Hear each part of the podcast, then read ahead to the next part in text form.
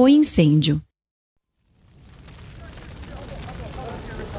Em 2 de fevereiro de 2019, Rua AMB, número 500, bairro Jardim das Acácias, Novo Horizonte, São Paulo.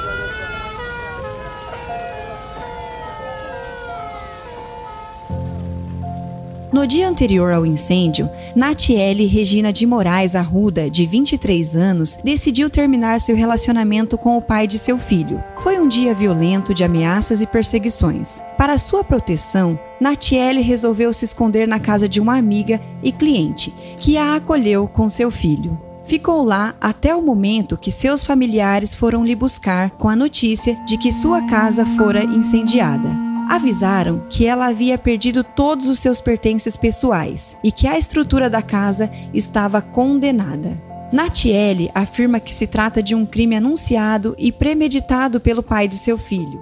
Olá, eu me chamo Natiele, eu tenho 23 anos, eu sou mãe do Davizinho, que ele é a minha razão do meu viver hoje. É por ele que eu luto a cada dia. O ano passado, em meados de fevereiro, o meu ex colocou meu ex não, como eu posso dizer, o suposto que colocou fogo na minha residência foi ele.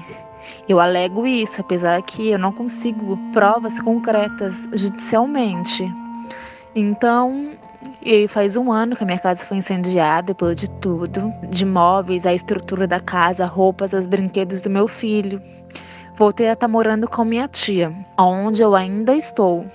Estamos em 2020, um ano após o incêndio. Apesar das dificuldades e dos traumas que ela e o pequeno Davi ainda carregam, Natiele conseguiu forças para pedir ajuda e reconstruir parte de sua casa.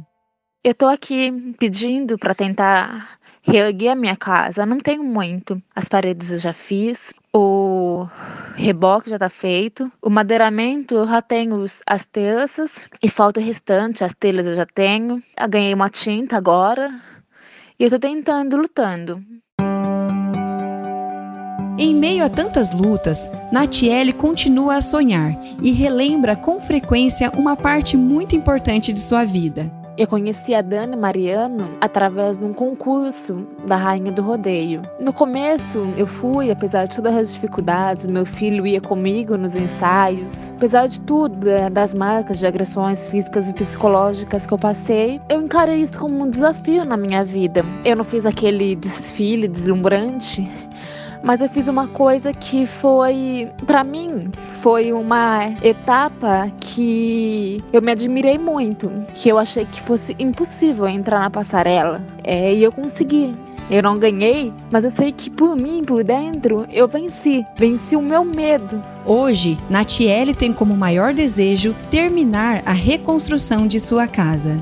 Meu filho, às vezes, ele fala: Mamãe, você está construindo a nossa casa? Sim, a mamãe tá. Inclusive, como eu sou vendedora Avon, o meu filho diz: Mamãe, você vende batom para construir a nossa casa?